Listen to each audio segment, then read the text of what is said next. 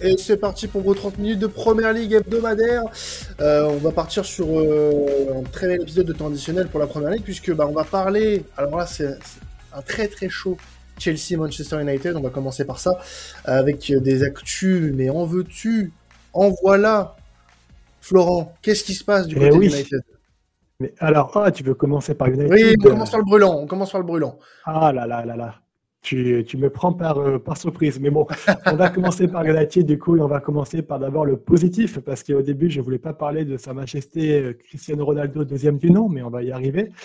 Euh, donc, en termes de positif, c'est que United sort quand même une très belle période avec un match très convaincant hier contre Tottenham et une victoire 2-0 qui aurait dû être d'ailleurs, à mon avis, un peu plus accrue. Mais euh, surtout, comme je le disais déjà durant le podcast précédent, on voit un Manchester beaucoup plus sûr de ses acquis, beaucoup plus sûr de ses qualités et qui comprend de mieux en mieux ce que Ten Hag demande euh, à Manchester, aux joueurs. Mais il y avait quand même un petit, un petit, je dirais un petit bémol, c'est que Manchester reste quand même très très très timide devant le but. C'est une équipe qui a marqué seulement 15 buts en 10 matchs.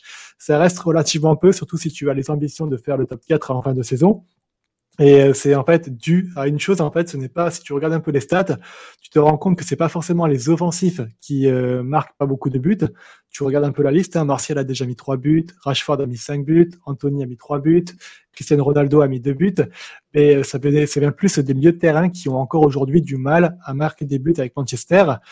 Et j'avais préparé ça hier avant le match contre Tottenham, et pour me faire mentir, tu as eu un but de Fred et un but de de Bruno Fernandez qui ont ouvert leur compteur en début de saison. Et c'est justement par là qu'on a dit que la saison de Manchester doit se jouer avec des milieux de terrain qui doivent être plus impliqués dans la ligne de stats et marquer plus de buts pour prendre le relais des offensifs qui, euh, on le sait, euh, sont bons. Mais Manchester manque encore cruellement d'un numéro 9 pour marquer des buts. Et en l'absence de ce numéro 9, des joueurs comme Bruno Fernandez, comme Fred ou comme Eriksen doivent prendre leurs responsabilités et marquer plus de buts.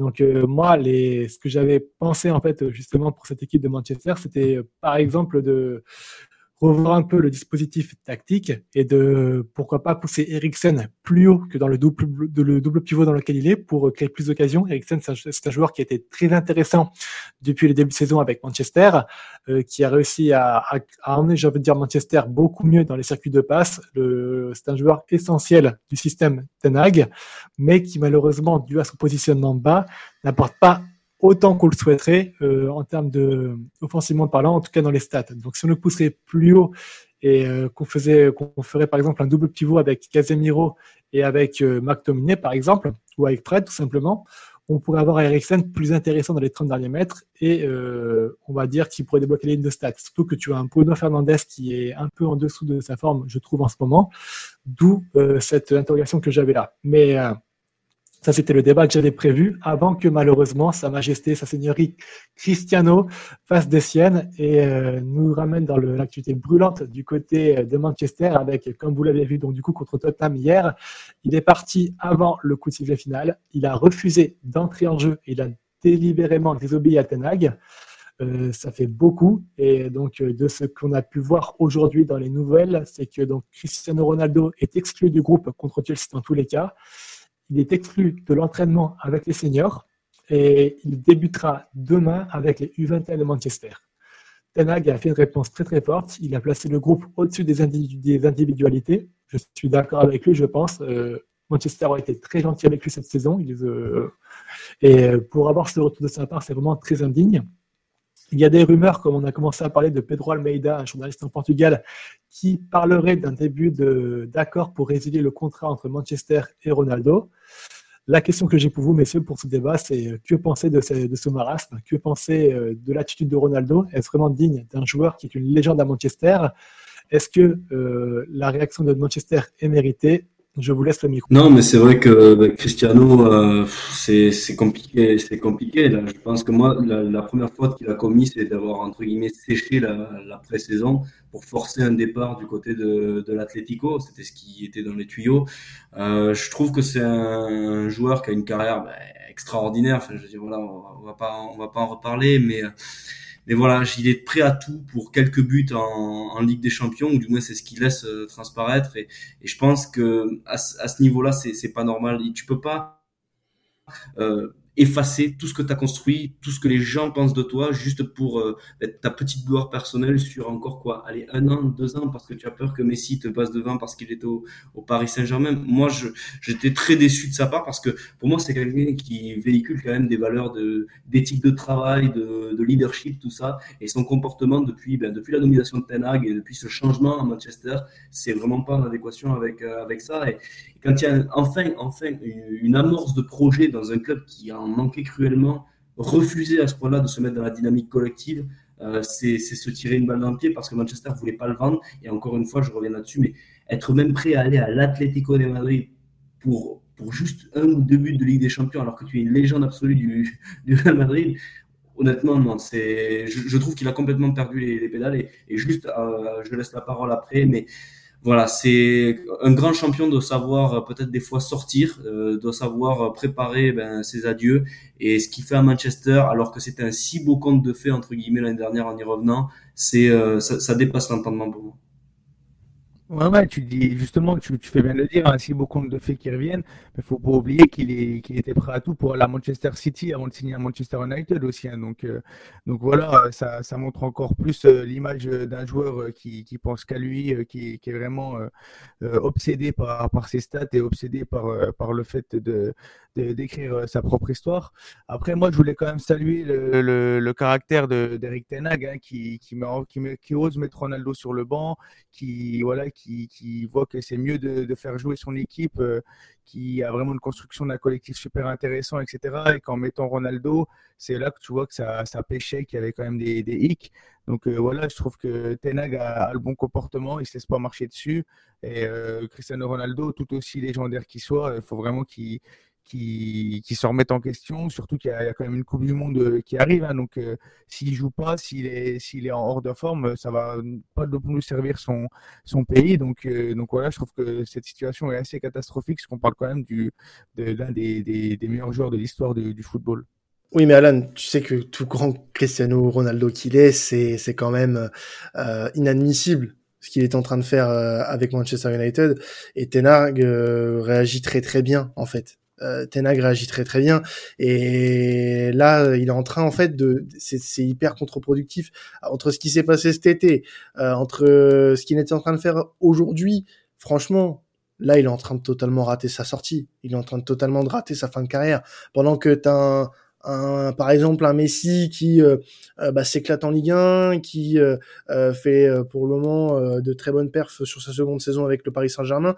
Euh, qui fait sa diva de première et qui et qui bah, casse les couilles à tout le monde. Voilà, c'est c'est c'est dommage parce que je pense que déjà depuis son retour à United, il y avait peut-être matière à faire quelque chose de beau.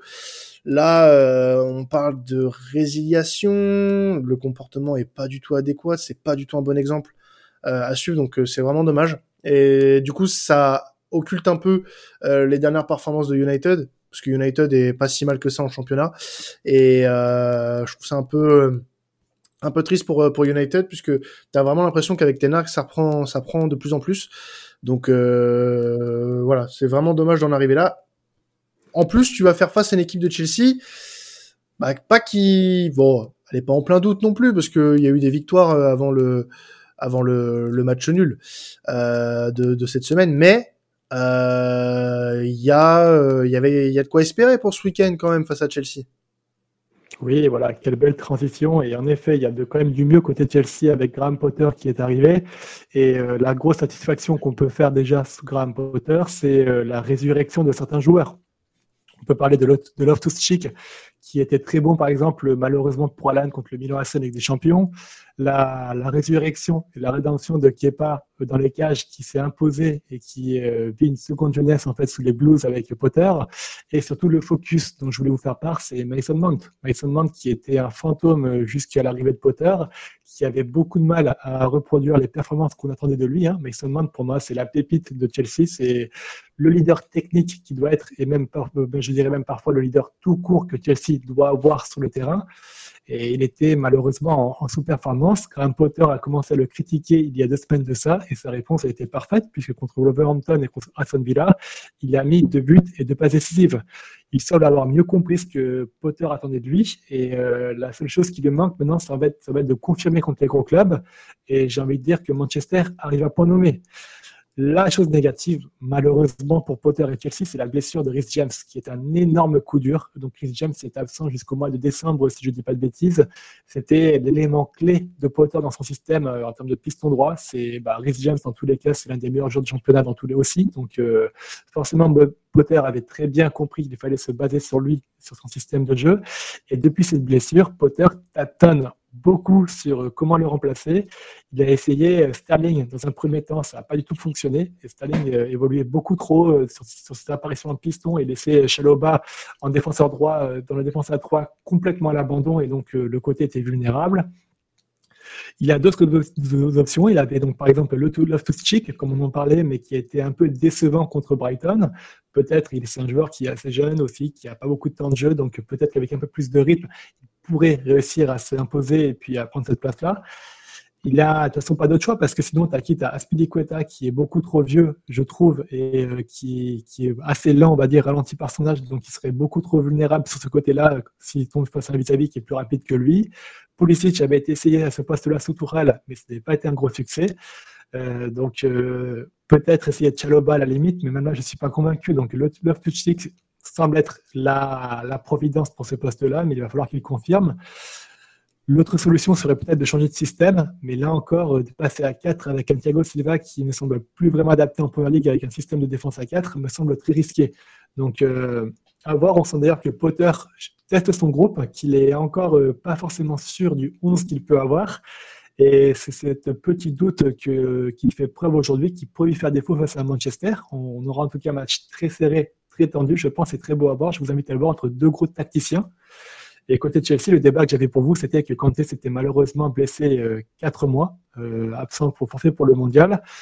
Ça fait vraiment mal de le voir comme ça, mais est-ce qu'on n'assisterait pas malheureusement à la fin de carrière de N'Golo Kanté? Et, euh, et voilà.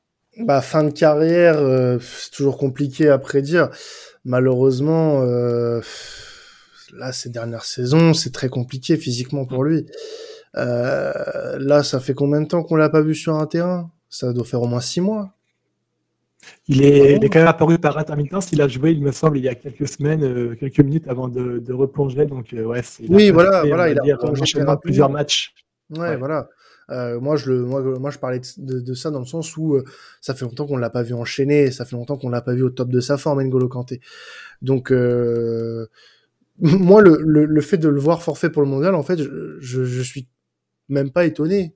C'est depuis euh, depuis maintenant plusieurs mois, c'est euh, depuis la depuis les victoires en Ligue des Champions, euh, c'est compliqué pour pour N'Golo Kanté. Mm.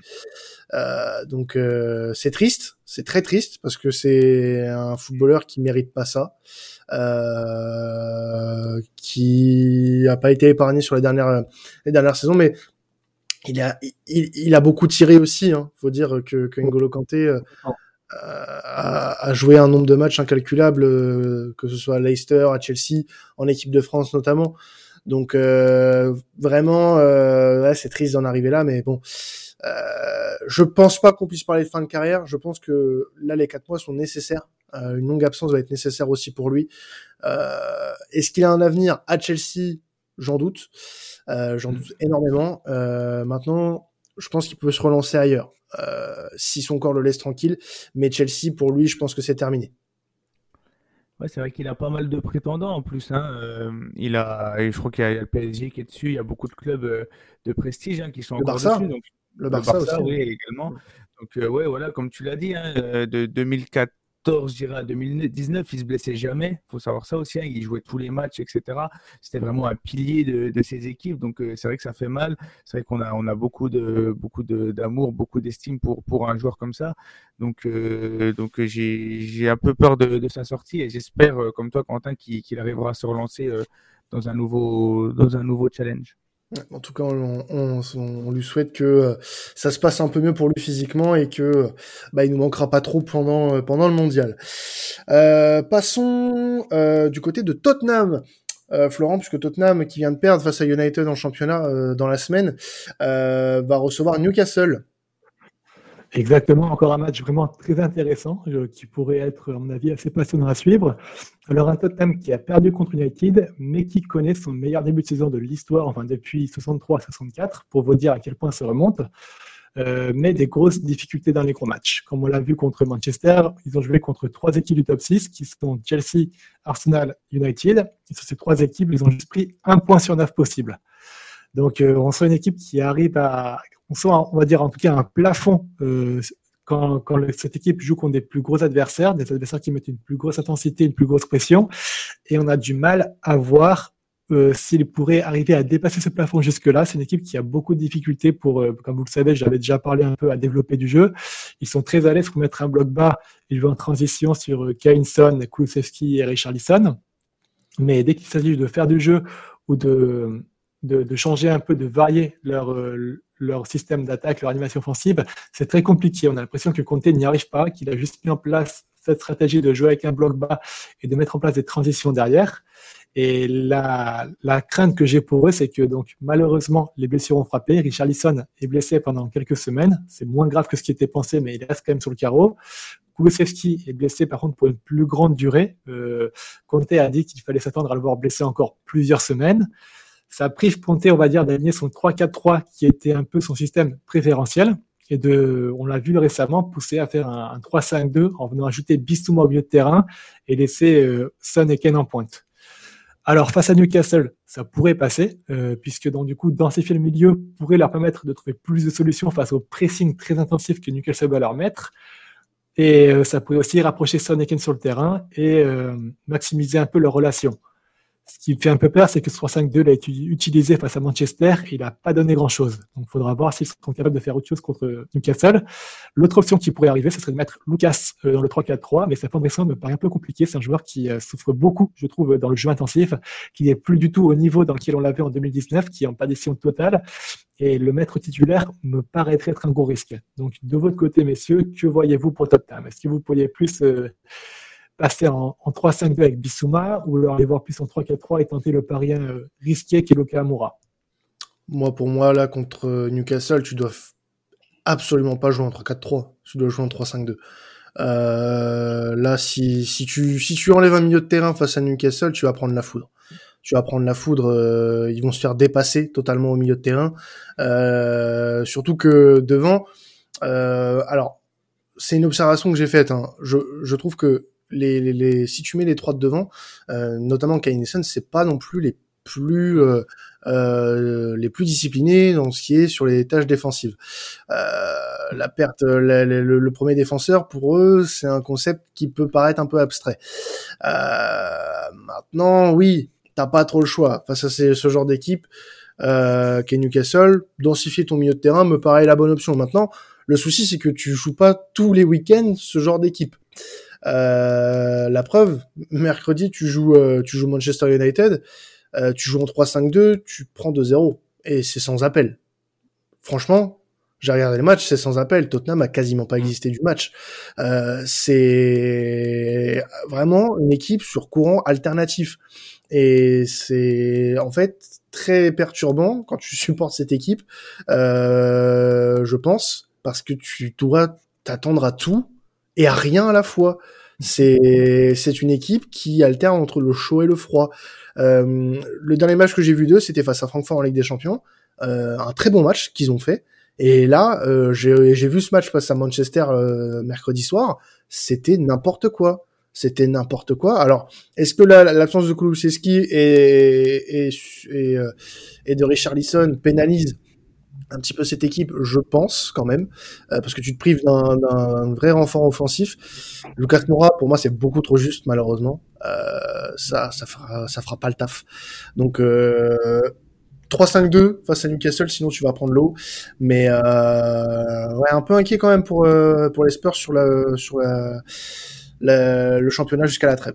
Puis si je peux euh, juste ajouter une, une petite remarque, moi j'ai l'impression de voir chez les Spurs d'Antonio Conte l'athlétique de Cholo en réalité. C'est-à-dire que c'est une équipe, bon, elle est, elle est assez figée, elle a, elle a beaucoup de talent, elle a vraiment beaucoup, beaucoup de talent. À chaque fois, comme tu le dis très bien, on pourrait s'attendre à, vraiment voir du football champagne et on a un schéma qui est toujours un peu restrictif et oui, ça alterne le bon et le moins bon. C'est-à-dire que quand il y a des joueurs qui sont vraiment inspirés et face à des équipes qui leur permettent de vraiment jouer ben, dans les conditions que veut l'entraîneur, ça peut, ben, ça, ça répond présent, mais après, sinon, c'est trop, trop limité. Et moi, cette équipe de, Tottenham. Je suis d'accord, j'irais en 3-5-2 si j'étais eux parce que bah, c'est ce sont leurs plus grandes certitudes. Mais après, honnêtement, dès que dès qu'en face, euh, ça a quelques petites velléités tactiques et ça essaye de, déséquilibrer un peu, euh, c'est très très compliqué. C'est le problème de toutes ces équipes qui en réalité euh, elles restent sur, sur un schéma assez figé, sur une grosse densité, mais sans pour autant réellement faire grand chose faire grand chose du ballon et moi je trouve honnêtement que le football d'Antonio Conte est de plus en plus dépassé alors oui ça peut ça peut porter ses fruits sur, sur certains matchs mais honnêtement si Tottenham veut enfin regagner un trophée je ne suis pas fan de, de ce qui est proposé Ouais, moi je trouve que c'est c'est la première fois que Antonio Conte depuis la Juventus il a autant de mal à, à développer son jeu. C'est la première fois qu'on a une de ces équipes qui est pas assez euh, attrayante dans le jeu. Parce que même que ce soit l'Inter, à Chelsea, euh, avec l'Italie ou avec la Juventus, ça avait des principes de jeu vraiment visibles. Là, je trouve quand même que bon, ça reste du compté, hein, c'est sûr, mais c'est pas aussi fluide et je trouve que les, joueurs ont du mal à, adapter sa technique euh, face à face à l'adversité, surtout face aux grosses équipes, hein, comme tu le dis. Donc, euh, donc, je vais voir ce que ça va donner contre Tottenham, qui pourrait vraiment en profiter ce week-end. Écoutez, on va partir sur un match qui va être très intéressant, je pense. Euh, je sens que là, Flo va être passionné sur celui-là. Euh, on parle d'Aston Villa Brentford. Alors sur le papier, vous allez me dire, c'est pas non plus le, le, la fiche la plus sexy du week-end, mais euh, voilà, il y, a des choses que, que Florent veut vous dire. Voilà, c'est, il faut qu'on parle. Il faut qu'on parle. Et, et Steven, c'est à toi qu'on parle. Ah, Steven, tu me déçois, Steven. J'attendais beaucoup de, toi, mon, mon, Stevie, euh, après ton passage aux Rangers. Et je, t'admirais, pour être honnête avec toi, le joueur que tu avais été en première ligue m'inspirait une certaine classe. Je t'avais découvert un certain soir à Istanbul, en finale de Coupe d'Europe, où tu avais renversé un match qui semblait être euh, ingagnable. Tu l'avais gagné grâce à ta détermination, ton leadership, ta rage de vaincre. Et euh, j'attendais de voir ça en tant qu'entraîneur. Tu, étais un modèle pour moi. Tu étais le romantisme incarné en première ligue. Une époque où, aujourd'hui, malheureusement, qu'on ne pourra plus connaître. Mais le One Man Club, c'était vraiment le Stevie G. Et ton départ à la retraite a été un crève-cœur pour moi, même si je ne te supportais pas. Et te reprendre en première ligue était pour moi la, la plus belle chose qui m'était donné d'espérer, un cadeau pour ce retour-là. Mais ce cadeau, tu l'as bafoué, tu l'as pris, tu l'as détruit et tu l'as euh, mis dans la poubelle. Pourquoi? Parce que je trouve que ton passage à Aston Villa est tout simplement catastrophique. Qu'est-ce que tu as fait à Aston Villa? En fait Tu as fait, tu as ramené tes meilleurs amis qui étaient Coutinho et autres, tu leur donnais un très bon salaire et tu les regardes se vautrer tous les week-ends sans jamais apporter une nuance de choix tactique. Tu ne respectes pas Aston Villa tu ne respectes pas les joueurs, tu ne respectes pas le Villa Park, tu ne respectes pas la Première Ligue, tu ne respectes pas Steven. Et rien que pour ça, je trouve euh, que tu pouvais être le nouveau club et tu ne seras qu'un tribus raté. Euh, ta politique reproche ressemble plus à celle de la politique du gouvernement français qui a une politique d'un entraîneur de première ligue. Donc j'espère que tu partiras très vite avec tes valises et que tu te remettras en question puisque tu mérites mieux que ça et on mérite mieux que ça, Stevie. C'était euh, mon coup de gueule. Je voulais en parler avec vous. Donc à l'heure actuelle où on se parle, Aston Villa euh, perd 1-0 contre Fulham avec encore une fois un match très compliqué. Un Gerrard qui est dépité, qui ne trouve aucune solution. Et je suis très très déçu. Je viens de prendre un carte rouge d'ailleurs là, donc c'est vraiment la fin. Et je doute qu'on voit Steven Gerrard sur le prochain match, euh, ou en tout cas contre Brentford, ça devrait être son dernier match. Et le licenciement se, se profile pour lui. Qu'en pensez-vous en tout cas de votre côté? Bah t'as tout dit. Je vais pas, je vais pas répéter euh, bêtement euh, ce que tu viens de dire. Te paraphraser serait une insulte, euh, surtout après cette belle envolée. Mais disons que on attendait énormément après son passage des, des Rangers, et, j'ai même tendance à penser qu'on en attendait peut-être beaucoup trop, parce que sans faire offense au championnat écossais, ça reste le championnat écossais ça reste le championnat écossais. Alors il y a des bases euh, dans le jeu qu'il a qu'il a amené du côté de Glasgow euh, qui était euh, qui était sympathique pour avoir vu plusieurs fois le, le, les Rangers de, de Steven Gerrard c'était plaisant. C'était plaisant après Voilà, c'était le championnat écossais et du championnat écossais à la première ligue, euh, il y a un monde, il y a un gap, il y a un fossé, il y a, y a un grand canyon qui sépare les deux. Euh, même Jean-Claude Van Damme, il pourrait pas faire son grand écart tellement c'est grand.